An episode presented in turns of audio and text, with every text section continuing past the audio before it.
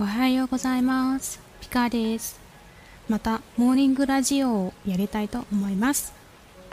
なんかね、皆さんにお便りを送ってくださいねって声をかけたんですけど、お便りがまだ少ないですね。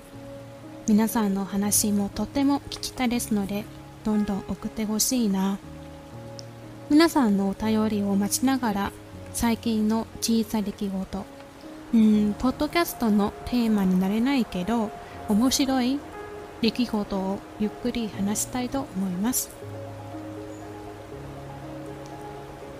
最近すっかり寒くなってきましたね。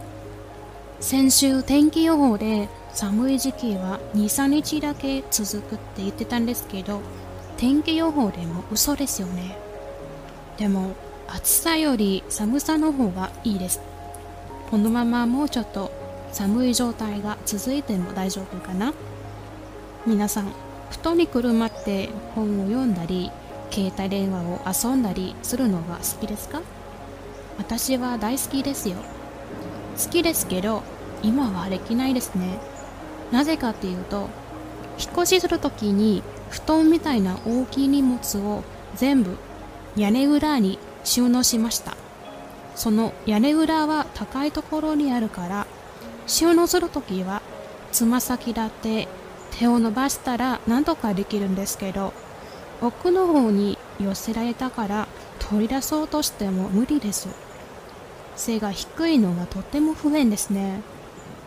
なのでこの1週間はずっと薄いシーツで寝てたんです。寒いですよ。彼氏欲しいなってちょくちょく思ってますね。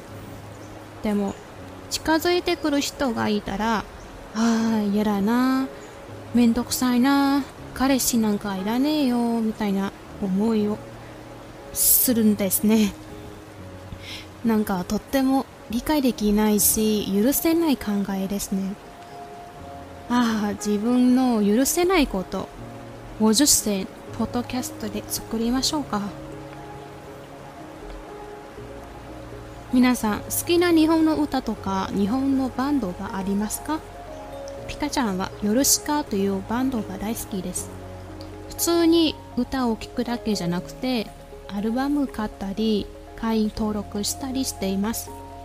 このバンドについては、また別のポッドキャストで話した方がいいんですけど、まあ、会員登録したらそのバンドのメンバーの毎月の日記を読むことができます。それで先日ボーカリストのスイさんという女性の日記を読んだんですけどとっても可愛い話があったので皆さんにシェアしたいと思います。散歩中大きな木の向こう側にあるお宅の洗濯物がキラキラと火を受けて揺れているのに見とれてしまいました。均等に剥がれ丁寧に干されているのも美しい。つい立ち止まって見ていると向かいから歩いてきたおじいさんに「何か見えましたか?」と声をかけられました。変わった野生動物か幽霊なんかを見つけたのかとそういう好奇心を含んだ声色でした。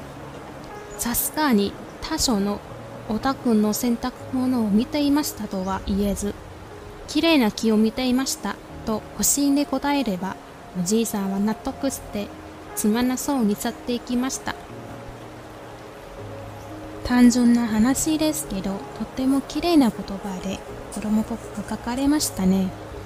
自分の周りの出来事を子供の言葉で形容できたら自分の生活をどれだけ鮮やかに描くことができるだろうなって思います。大人は大人なりの複雑な思いをしすぎてるからいつも苦しいって思ってるんですけど実は物事はそんなに複雑なもんじゃないですよね。